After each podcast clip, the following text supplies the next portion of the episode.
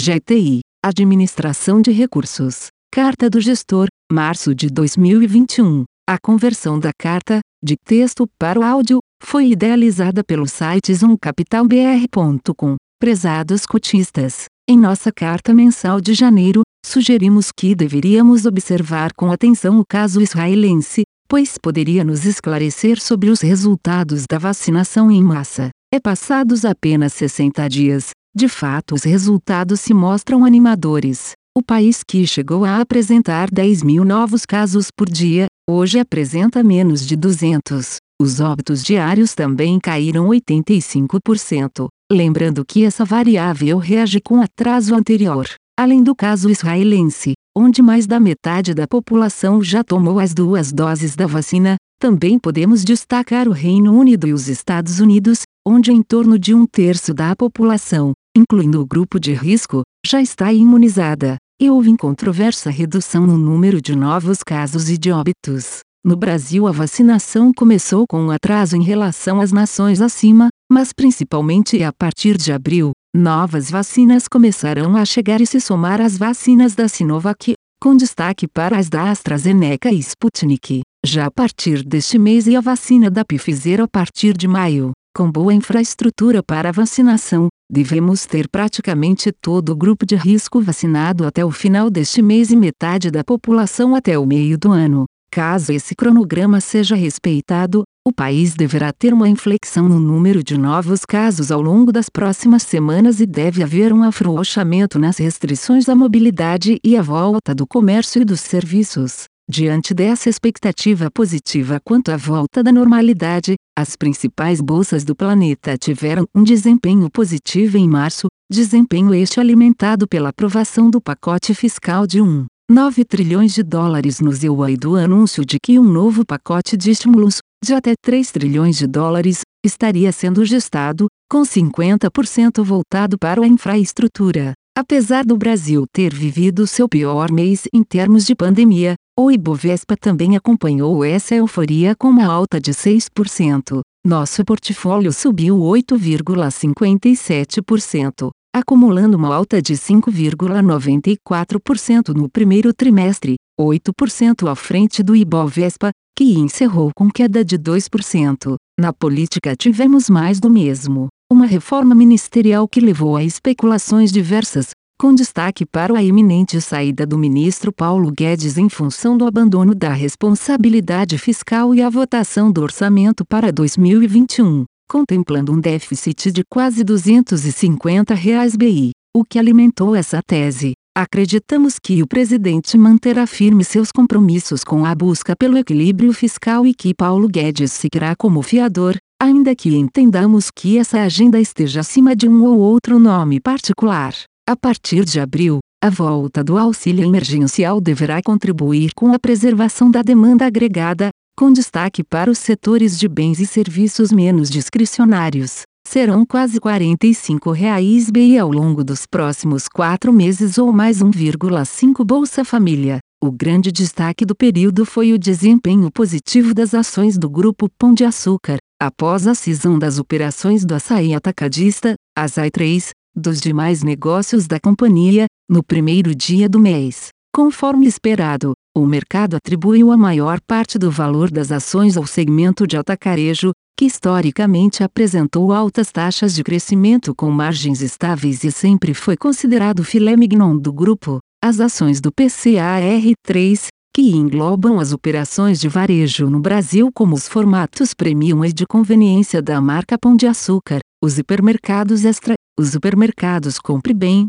além das operações do Grupo Exito na Colômbia, Argentina e Uruguai consideradas o patinho feio do grupo, coube a menor parte do valor da empresa. Nós já esperávamos por esse tipo de reação e trocamos parte de nossas ações do açaí por ações do Pão de Açúcar.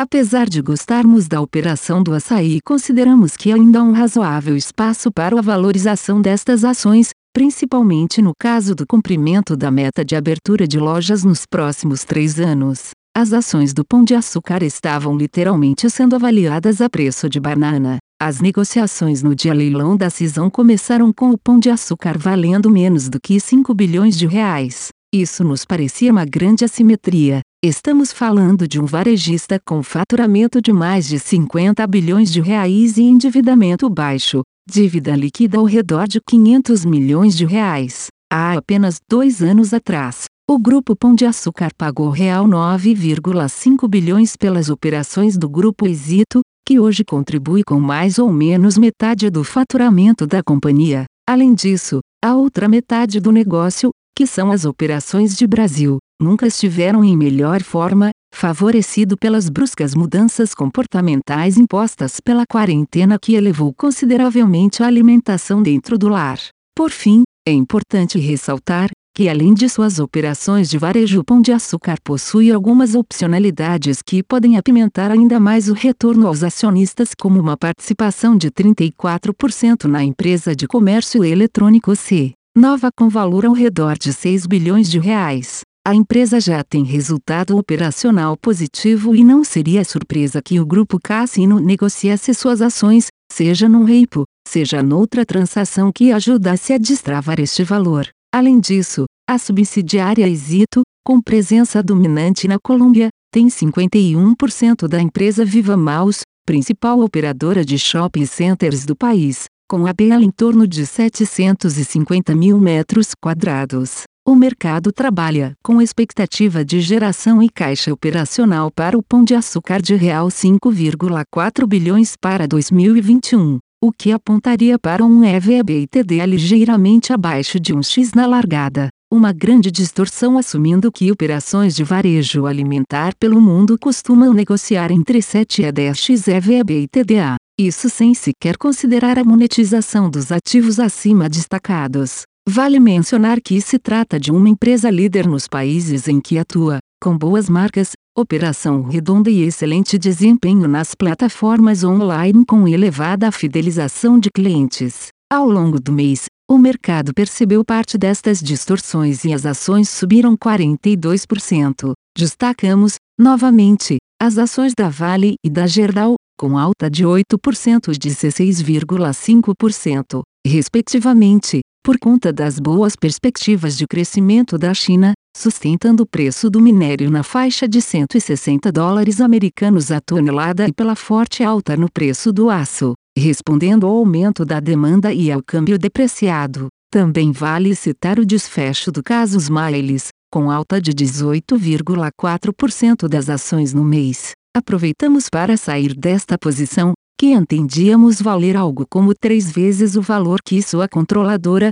a Gol, se dispôs a pagar pela incorporação. Se pudermos resumir numa frase esse desfecho, seria algo como melhor um final horroroso do que um horror sem fim. A Gol já vinha, há quase três anos, destruindo a perspectiva de geração de valor para a sua subsidiária, visando comprá-la mais barato obteve sucesso, já que a base de acionistas foi censo substituída por event-driven players. Em nosso caso, apesar do triste desfecho para os acionistas minoritários, ainda tivemos um resultado positivo, pois nosso preço de compra contemplava uma grande margem de segurança, já que contávamos com esse cenário adverso e que foi aprofundado pela Covid-19. No campo negativo sofreram as empresas de autopeças, por conta da interrupção na cadeia de suprimento de diversas montadoras e as ações da Pag apesar dos bons resultados apresentados no quarto trimestre de 2020. E para encerrar,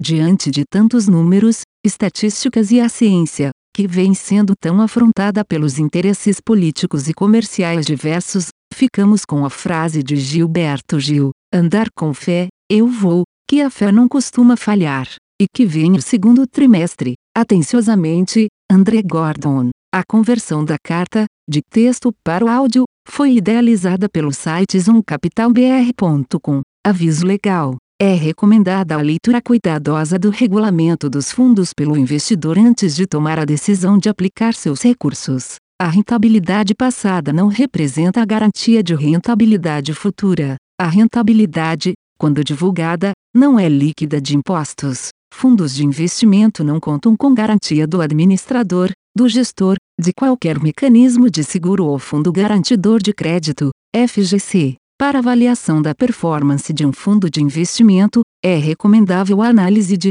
no mínimo, 12 meses. A gestora não se responsabiliza por quaisquer decisões tomadas tendo como base os dados deste documento. As informações aqui contidas têm caráter meramente informativo e não constituem qualquer tipo de aconselhamento de investimentos ou oferta para aquisição de valores mobiliários. Os investimentos em fundos de investimento e demais valores mobiliários apresentam riscos para o investidor. Os fundos de ações com renda variável podem estar expostos a significativa concentração em ativos de poucos emissores, com os riscos daí decorrentes.